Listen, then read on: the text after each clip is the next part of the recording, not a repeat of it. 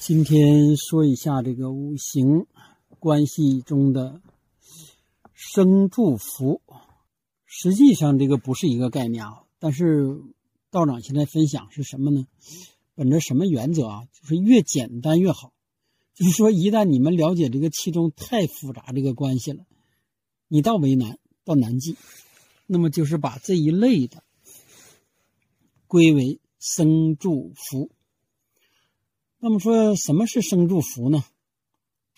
就说我们八字经常听到，八字说身强还是身弱，这个身弱的人就喜生住福。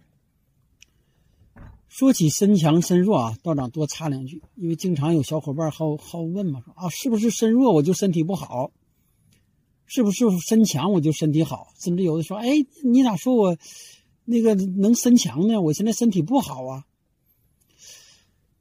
不是啊，道长先说说，不是啊，就是八字上的身强身弱，并不代表你肯定身体就好与不好。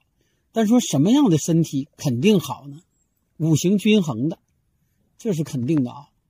当然啊，没有太决定的事儿啊，只是还是说大多数，就大多数五行均衡的人不会出现什么，比如说绝症啊，比如说这个偏激的等等等等方面的事儿啊。这这是这种概率是很低的。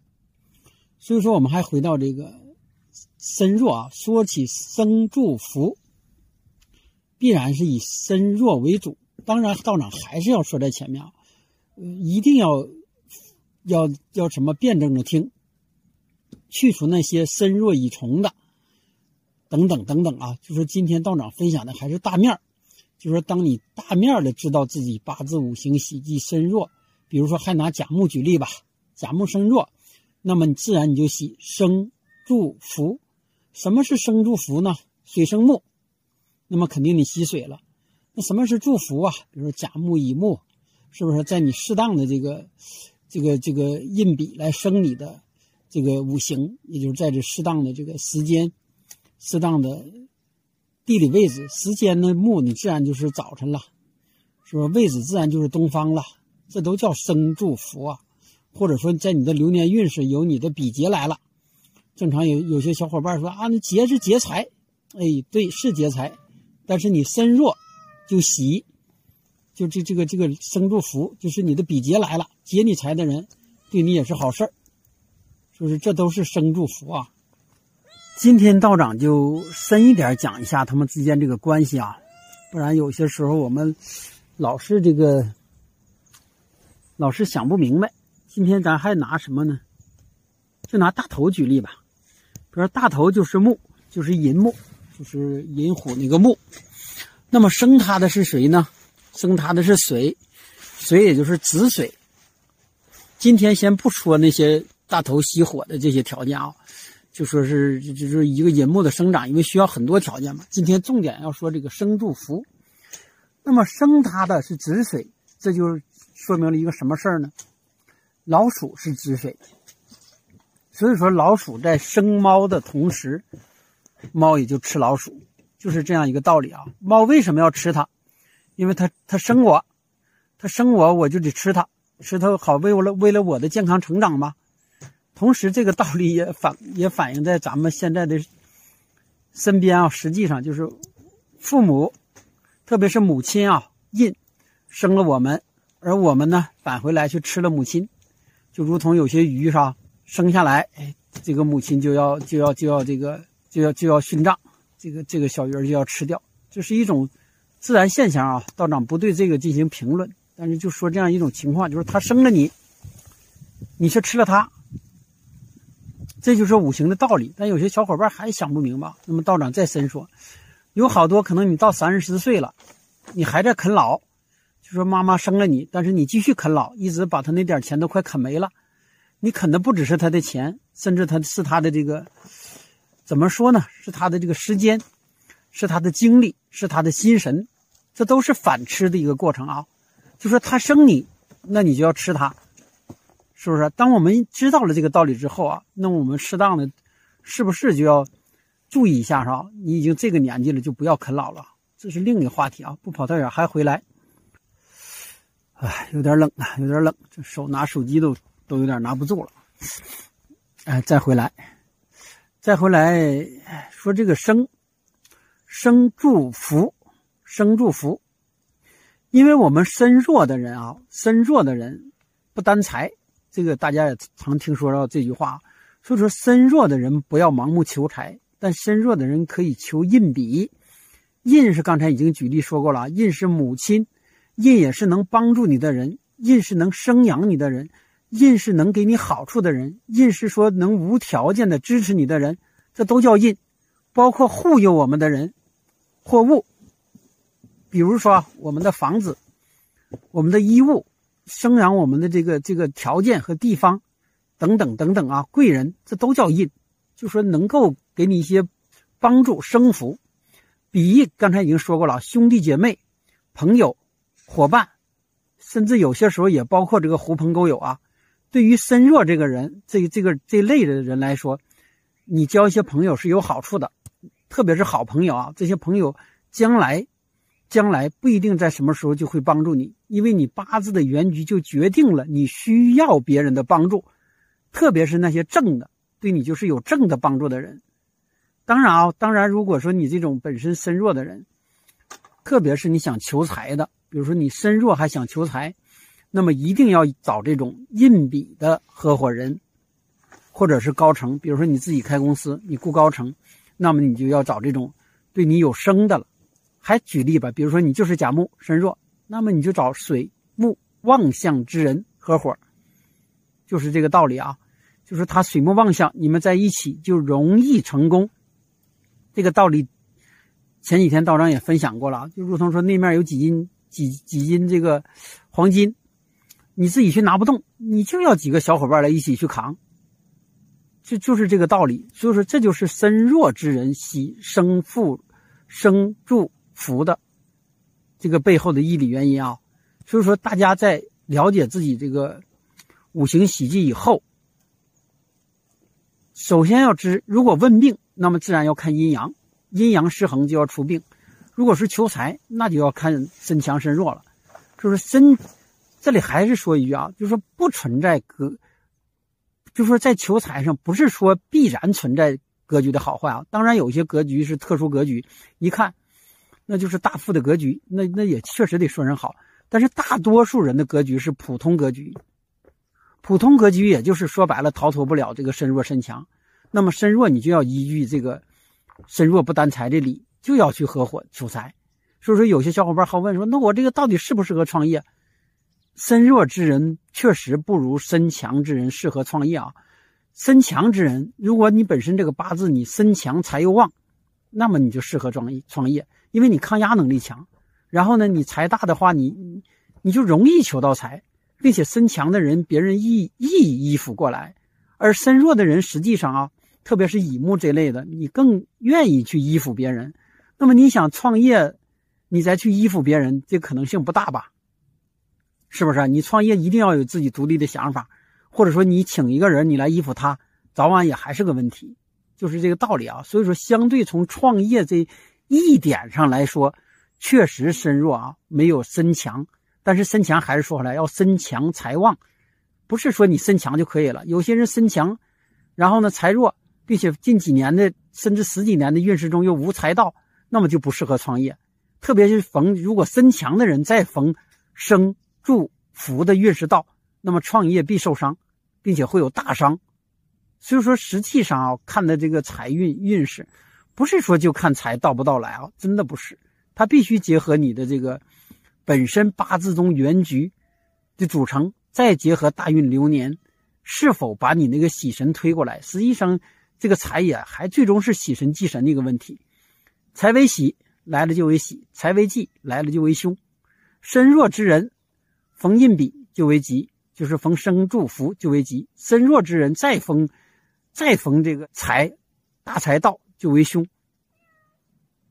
身强的人就就反过来了，身强的人你只要有财来，你就能收过来；但是身强的人没有财，再逢生助你，那你只能是空想。身特旺，一堆一堆精力没地方释放，就想干点啥，哎，一天忙得火火着急忙慌的，好像你做多大事似的，但到最后发现一场空。这就是身强逢生助福的这个很大的一个一个一个一个表现啊，就是说的你很忙很累，到到最后就是没钱。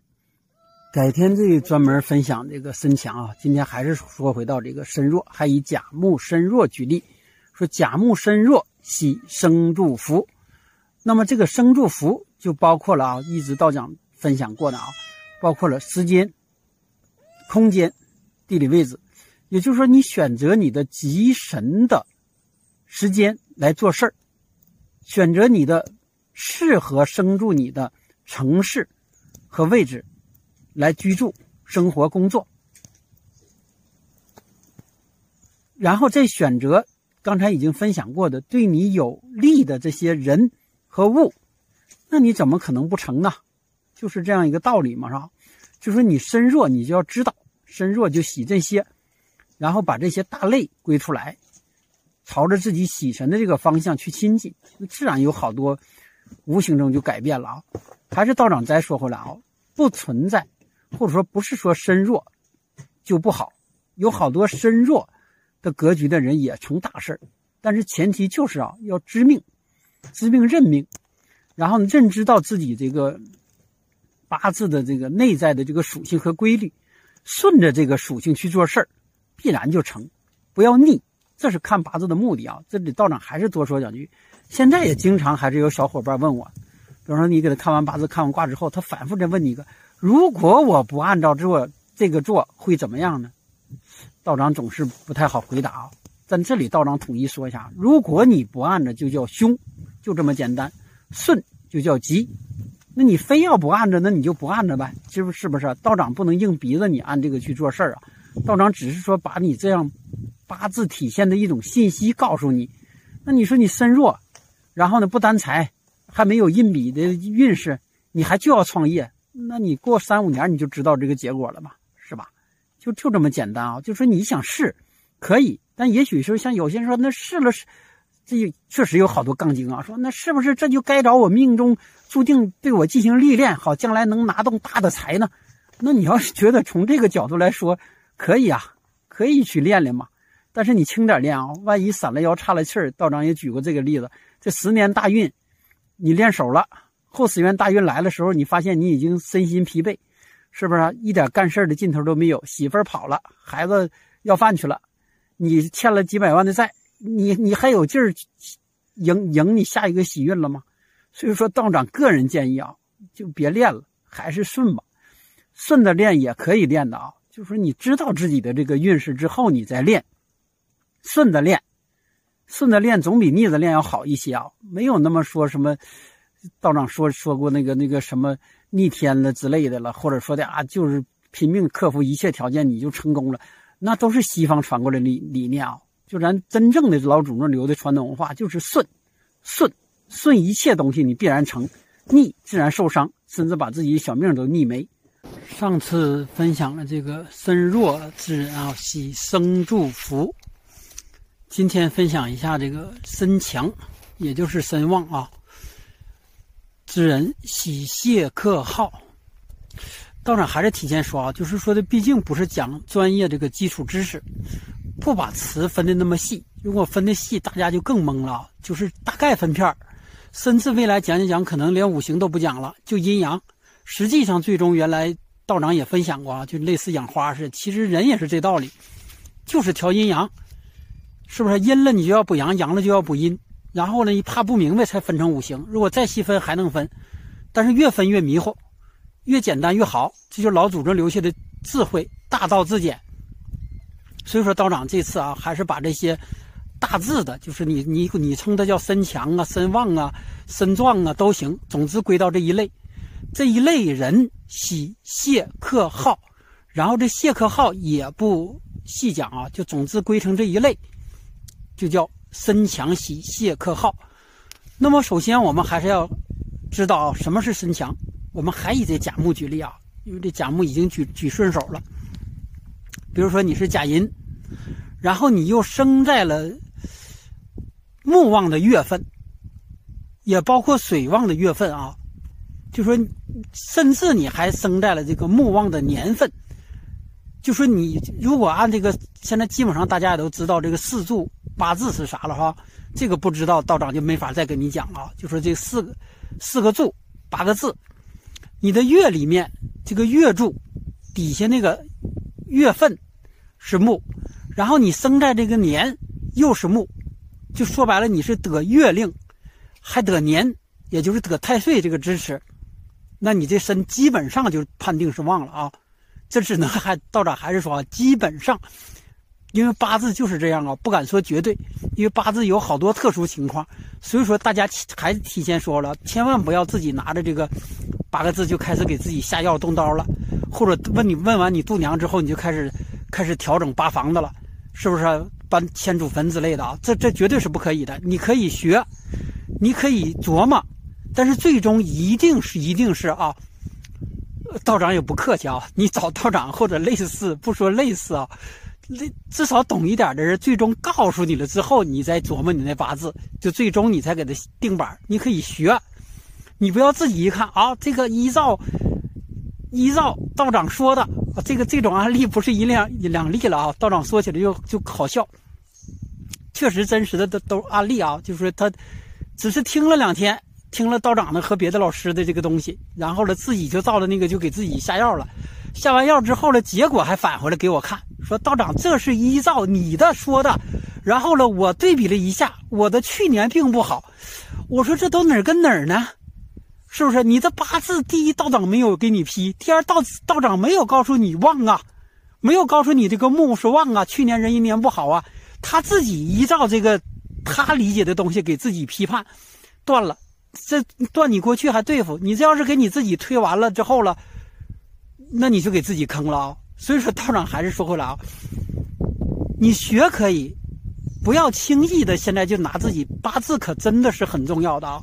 它不像想的那么简单，你更不要说的没等学基本的东西，没等认知自己的八字这个命和运是咋回事的，你就开始整那个什么什么下一步那个那个知命认命后边那个了啊！不提那个了，后边那个了啊！这个这个道长还是提醒，我们还不跑太远啊，还回来。我们还是依照这个正常情况下啊，因为有些不正常的情况下，你觉得它是旺，但是它可能就是不旺，还弱。比如说，你明明像我刚才说的四个木，但周边全是土或者全是金把你包围了，你也有可能无旺。这只是说有可能啊，还有一种可能说你已经过旺，比方说你说你月柱得月令。年柱又得年，然后呢，石柱又是木，你已经过旺了。过旺之后了就不行了，就不能按今天说这谢克号来了，就得比方说就跟木头，你这根大木头已经顶天立地，太直了，人都爬不上去了，都够不着了。谁敢拿大大锯把你放了啊？谁敢去给你打树杈啊？爬都爬不上去，你几千丈高，像庄子说的，你这棵树几千丈高，是不是？你这个已经就是旺到没人能收拾了你了。那这种时候咋只能顺从啊？顺从是啥意思啊？就类似咱那棵千年万年银杏树似的，那就不要收拾它了。周围种点小花小草，围起来，大家过来崇拜仰慕，是不是啊？这就是另一个事儿了啊。这个就属于从旺或者专旺等等。今天不提这个，这这种格局是另一个格局啊。今天提的是正常格局，就说你这个八字旺，比那个普通这个中等的呢要旺一些。那么为了从这个。八字上阴阳中衡平和，也是为了五行这样均衡一个考量，那么就要用谢克号，这是前提啊！大家一定听好这个前提，就说你身旺，是指有前提的身旺，也就是身强，喜谢克号。那么我才回主题啊，那就还以甲木为例，那说甲木什么是谢克号，什么是谢甲木的？大家想一想啊。前几天已经讲过生的时候了，就说母亲生了我们，实际上她对我们来说，她本身就是一个谢号。那么针对你现在这个甲木来说，你生了什么呢？生了你的食伤，也就是五行火。就说你这个甲木太旺了，那就得用什么？用你烧火嘛，是不是？这这你你你太旺了，整个一片森林都是木，那长来长去，长到最后长不开了。或者说，那你这园子里面也是，这这长得太厚了也不行啊。就这就是首先要要要泄，就是用你食伤，这是说从大树上说啊，就要伐掉一些，你太密了长不成材。如果从庄稼来说呢，说道道长园里那小白菜太密了，那就好吃它嘛。吃是啥呀？就是食伤嘛。能明白？这就就都是有有有，所以说义跟咱们普通这个生活都是关联的啊。说你这园子太密了，那我就把它剪下一小苗吃掉，这就叫食物，也就是食伤。所以说甲木的食伤就是火，那么就是木生火。首先火就说你甲木身旺之人，火是你的第一个喜用神，因为你身旺嘛，给你一些泄耗省着之后，你那么大火气了。然后生食伤之后，食伤还有一个好的作用，就啥叫食伤生财，这个大家都知道哈。财不是平白无故来的，是有外面这个带来的，有你捡来的，有你挣来的，但也有食伤生的。而这个拿还拿甲木举例，就说你你的财是什么啊？你是木，这大家都懂。你的财就叫土，木克土。但是土是哪来的呢？是火生的。所以说现在你看看啊，如果你是木身旺，现在两个喜用神就推出来来了，什么呢？火是为了泄耗你过强的身体。然后它不只是七号，它又生了你希望的得到的那个那个财，所以说木身旺者用火土这两样出来了，这就是泄克耗。但是大家说还不明白，说那什么是克呀？说我这我这个克有什么意义啊？太有意义了！还拿这个大树举例，你长得过于茂盛了，那一定要克你、归拢你、收拾你啊！什么是收拾你啊？道道长这小锯。爬上去拿小锯条把那过密的这个渣渣树渣打下来烧火，既这面有用了，也是火就是刚才食伤生财嘛。然后你也有力了，你可以更加茁壮的成长啊。所以说这就是对于这些这个身强也就身旺的人就喜这三样：泄克耗，泄是火，克是这克是金，耗你的就是财。因为你身旺不怕耗。这就是前提啊，就是说你你有身弱人就怕耗，身弱人越没财的，你要是像身弱是甲木，你越没财，你越求财，那你就完了，最后给你耗尽了，你还求不到财。但是身旺的人不怕，身旺的人你底子厚，所以说遇到这三样都不怕，也就谢克耗。这里再引申一句啊，有好多家长问完孩子之后了，啊，说说这孩子就是不懂事啊，啊，说啥都不听啊，啊，我我那么管，啥都教完也不听啊，一看八字，身旺。身旺，那就喜谢克耗嘛。那对于这种孩子啥呢？就是咋的，严管，你不用怕说这这孩子管完了伤自尊了咋整啊？这这个这个什么，严管，不要宠了他，宠了他将来容易出事儿。什么叫宠呢？就是硬比又来生他。这个这种案例也很多吧？原来那个什么，什什么天一第二的那个是吧？父母给宠上天了，那就出事儿了吗？就是啥？他本身身旺之后，你就要谢克耗。谢克号实际上引申到我们实际上的意义就是啥呢？